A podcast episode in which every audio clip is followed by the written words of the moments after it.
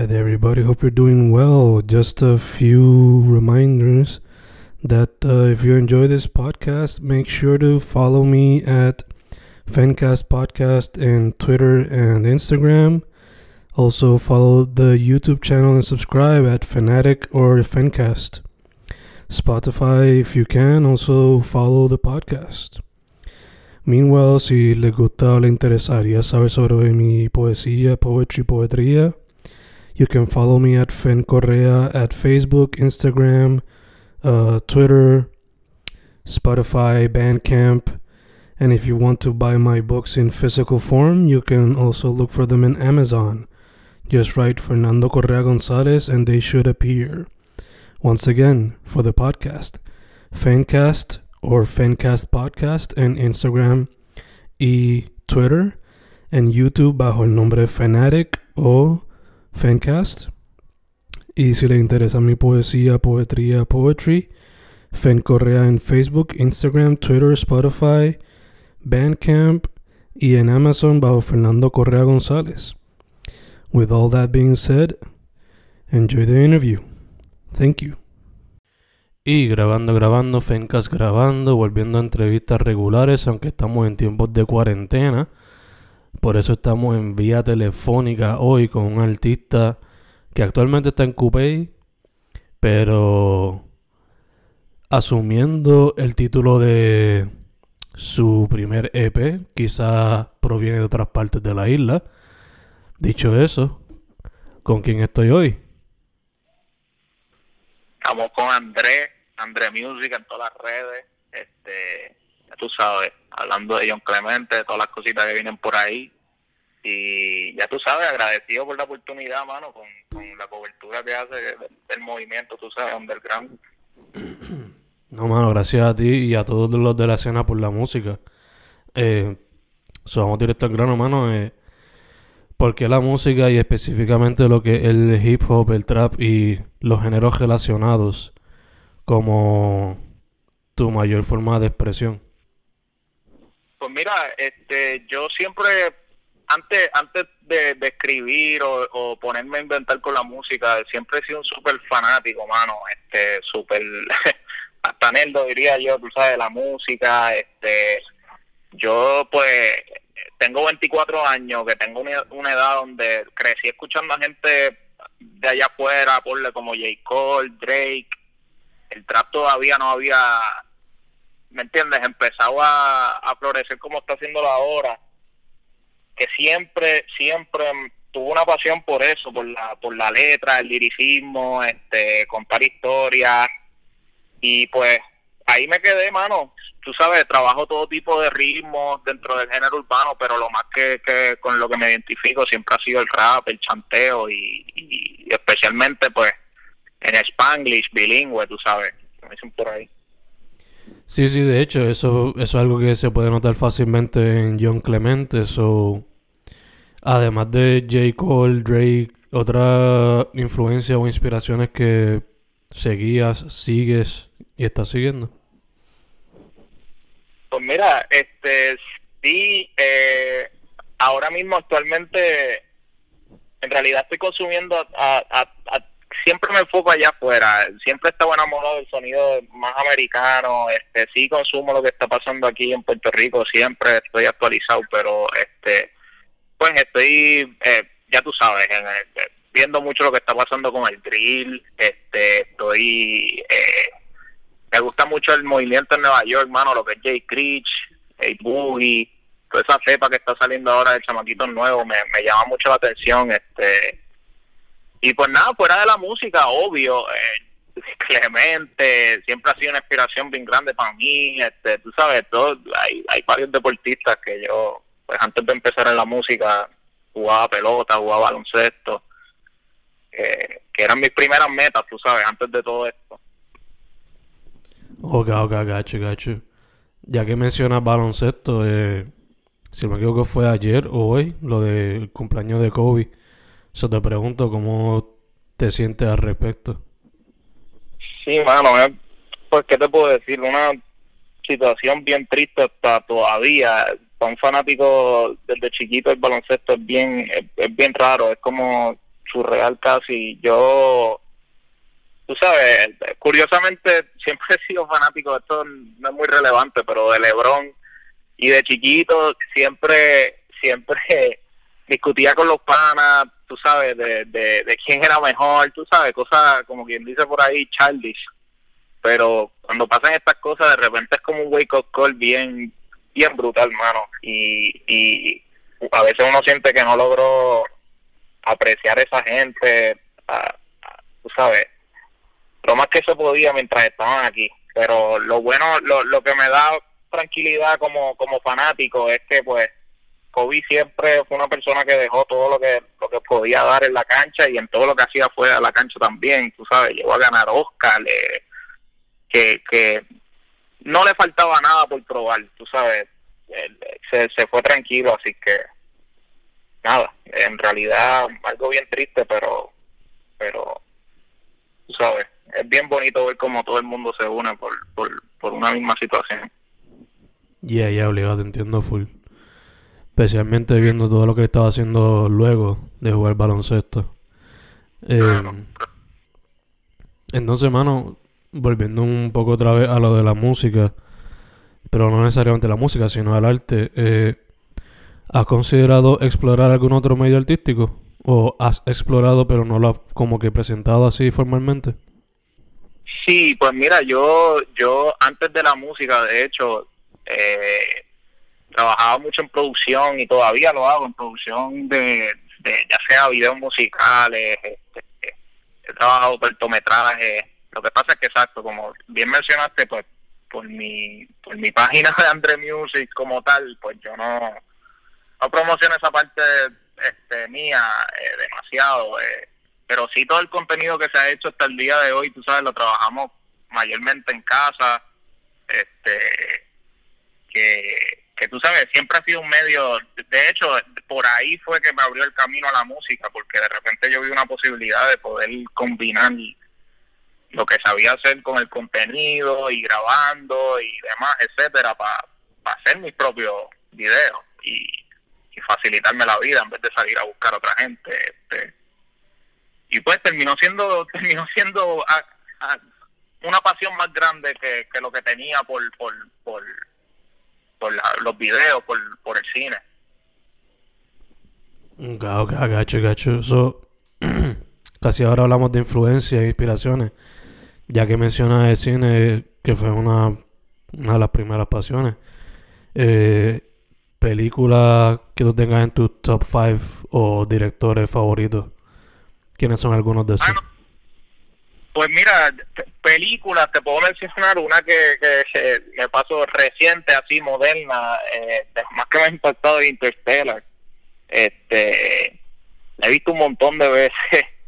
eh, así, este, viejitas, pues hermano, te soy honesto, nunca he sido tan fanático del cine como lo fui de la música, pero sí tuve tuve la oportunidad pues en las clases, yo estudié producción de cine, so, pues tú sabes, estudiamos mucho estos temas y pues vi películas como Citizen Kane, este, que, que más American Psycho, ¿me entiendes? Eh, The Shining, películas clásicas que de verdad, tú sabes, eh, las vi por escena mayormente y de repente me llamaban la atención y me ponía a verla solo, pero tú sabes, en realidad, en realidad, si te soy completamente honesto, la, mi pasión siempre ha sido la música más que el cine y, y, lo que hago, lo, lo, lo hago, ¿me entiendes? Por facilitarme lo de la música.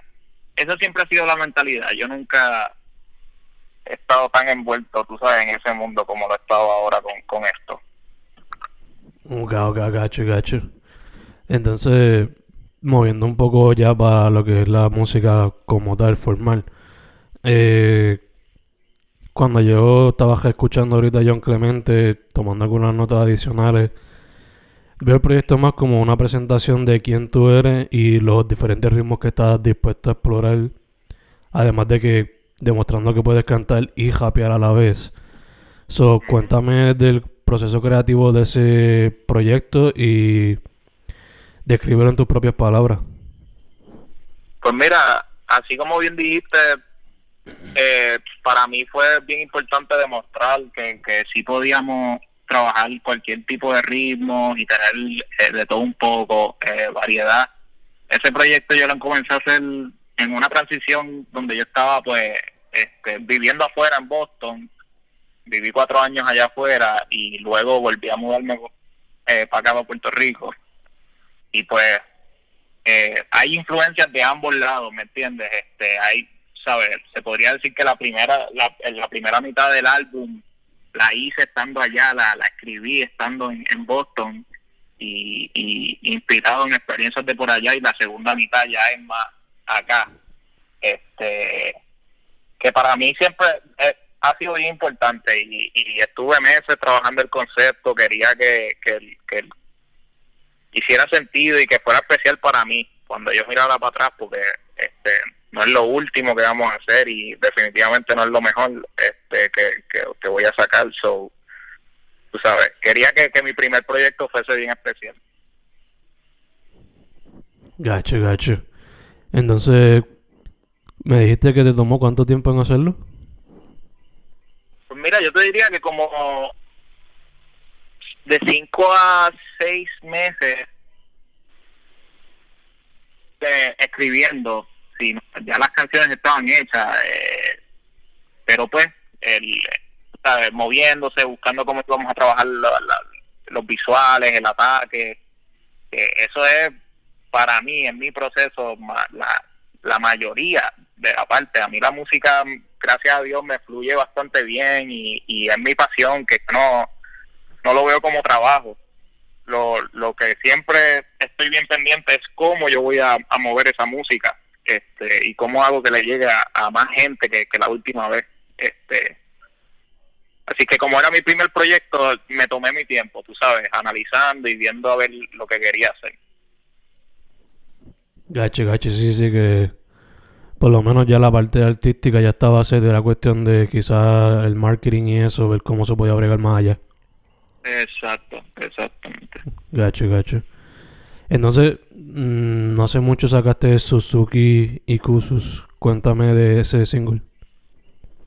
Pues mira, eh, todos esos temitas que, que saqué, este último, viene eh, Suzuki, eh, ¿qué pasa? Que es un Spanish version, este, fueron en plena cuarentena, empezando la cuarentena. Eh, yo yo me acostumbro a grabarme a mí mismo cuando necesito hacerlo. Usualmente lo hago para trabajar referencias mías y luego las llevo a un estudio. Este, pero, pero esa vez, tú sabes, decidí grabarme yo mismo, producirme. En Suzuki fue mi primera vez, tú sabes, la segunda mitad que, que es Ikusu, pues eh, fue mi primera pista que, que, que producí yo. Este, pues experimentando cosas nuevas, mano. De, de repente tenía, todo el mundo teníamos más tiempo de, de, lo que acostumbrábamos cuando empezó la cuarentena y, y, y, fue una oportunidad para eso. Y me entiendo que me fue súper bien, tú sabes, en ese aspecto. Yo creo que era bien diferente, Suzuki era bien diferente a lo que había sacado antes porque era mucho más melódico y, y suavecito, pero, pero lo menos el, el grupito que consume la música que, que, suelto, pues, pues lo recibió bien. Nice, nice. Entonces, mencionaste ahí la cuarentena, eh, has sacado algunos sencillos durante eso. Te pregunto, ¿te ha sido en cuestión al arte? ¿Te ha sido nice la cuarentena o también te ha afectado parte de lo que tenías planeado? ¿Cómo te ha tratado la cuarentena en cuestión al arte? Definitivamente, en términos de la producción de, de canciones, me, ha beneficiado un montón, porque ahora, pues, exacto, con, con más tiempo en las manos, eh, para mí, como te digo, no es trabajo, es eh, cuando estoy aburrido me pongo a hacer música y, y la mayoría del tiempo en la cuarentena, tú sabes, que, que me ha beneficiado por esa parte, por, el, por la parte del negocio y de los releases, pues obviamente me he tomado mi tiempo porque no no quiero abusar, este, sí pienso que es bueno, pues, sacar mucho contenido en la cuarentena y, aprovechar que la gente está en sus casas, pero a la misma vez, este, yo personalmente no siento el, la misma energía que cuando, tú sabes, los weekends, hay gente en la calle, hay negocios abiertos, la música está sonando, hay shows. Este, la máquina empieza a correr mucho mejor, en mi opinión. Este, y pues estoy tomando mi tiempo. Eh, tengo pila de canciones guardadas y, y, y buenísimas, mano. Un sonido bien fresco y mucho más identificado ahora. Este, estoy loco por soltarlo, pero tomando mi tiempo. Sí, sí, que tienes material, pero todavía lo estás guardando para cuando el tiempo adecuado, ¿no? Claro, ya pronto, ya prontito em, empezamos a soltarle este, cositas poco a poco, pero pero sí, desde, como tú mencionaste, desde Suzuki me ha tomado un, tiempito, unos meses, tú sabes, para volver a, a, analizar el ataque. Gacho, gacho. Entonces, hermano, eh, como dijiste ahorita, claro, te gusta mucho ver el hip hop de allá afuera, pero estás pendiente el de acá. So, una pregunta que se divide en dos. Primero, como estuviste en Boston, ¿cuánto fue? ¿Cuatro años fue? Sí, cuatro años y medio más o menos, sí. Ok. Como estuviste en Boston, ¿viste alguna actividad de arte independiente en puertorriqueña por allá? Y segunda pregunta, ¿cómo ve el arte y la escena del hip hop, el underground, el trap, whatever, aquí en Puerto Rico, del lado independiente? Pues mira, eh, primero en Boston hay una comunidad bien grande de, puertorriqueños y dominicanos. Este, yo sí, sí estuve en, varios eventos así open mic, como les dicen por ahí. Este, si te soy honesto, no tuve la oportunidad de ver a muchos hispanos, latinos metiéndole en la escena allá. Este, la mayoría de la gente que conocí eran le estaban metiendo la música mucho haitiano, eh, Costa de Marfil en África. Eh, eh, es, un, es un sitio bien diverso, mano, pero no, no conocía mucha mucha gente de, latina que hiciera música como yo. por eso que cuando yo vuelvo para acá y pues así transiciona bien para la segunda pregunta, es que me llama mucho la atención lo que está sucediendo acá con el underground y y lo más que me llama la atención y pienso que tiene un potencial brutal es que todo el mundo suena, casi todo el mundo suena diferente y tiene su, su propio flow, su contenido, su, ¿me entiendes? Su sonido, que, que pues en el mainstream a veces uno empieza a, a consumir lo mismo en ocasiones, este trabaja a base de olas ¿entiendes? La ola que esté caliente en el momento, pues esa es la que todo el mundo se trepa. Pero el él es un espacio donde todo el mundo está apostando a su propuesta. Y, y eso es lo que me gusta. Yo creo que hay un poquito más libertad creativa. Gacho, gacho. ¿Hay algunos, hay algunos que con los cuales te gustaría colaborar en el futuro, según lo que has visto? Hermano, este, y hay, hay varias personas que definitivamente me gustaría colaborar. Este, ¿Qué te puedo decir? Los que ya han tenido temas conmigo, como 96, Trinidad Benz, este, hay, hay, hay varias personas que para mí eran una prioridad grabar con ellos porque me identifiqué mucho con lo que estaban haciendo. Eh, ya fuera de, ese grupito, yo te diría, mano, me gusta mucho lo que hace José Yellow. Lo, lo, tú sabes, lo he mencionado en, en, una de mis canciones. Este, es un flow bien diferente al mío. Volvemos, pero pero lo aprecio porque por eso mismo, porque porque, es súper diferente. Este, ¿Quién más te puedo decir, mano? Este, me gusta lo que está haciendo, lo conozco, Guapo Cartel, para mío, este, una energía bien diferente, bien agresiva, bien de la calle, pero yo pienso que, que hace tiempo no se veía algo así en, en, Puerto Rico, el que no el que no ha visto de Guapo Cartel, búsquelo en Instagram para que se entretenga un rato. Este, hay mucho, hay mucho talento, mano, y vuelvo, todo el mundo con su propio flow. Y allá, que eso es lo bueno de la escena independiente, que hay de todo un poco, por ponerlo así. Eh, mano, eh, ya tienes tu propio proyecto, has lanzado sencillo, eh, le metes a, al canto, al rap, diferentes sonidos. ¿Cuál sería tu advice para alguien que se quiere meter ahora a la música? Pues yo diría que, que, que todo, y, y esto lo he contestado en otras ocasiones también, todo, todo está en la internet, hermano.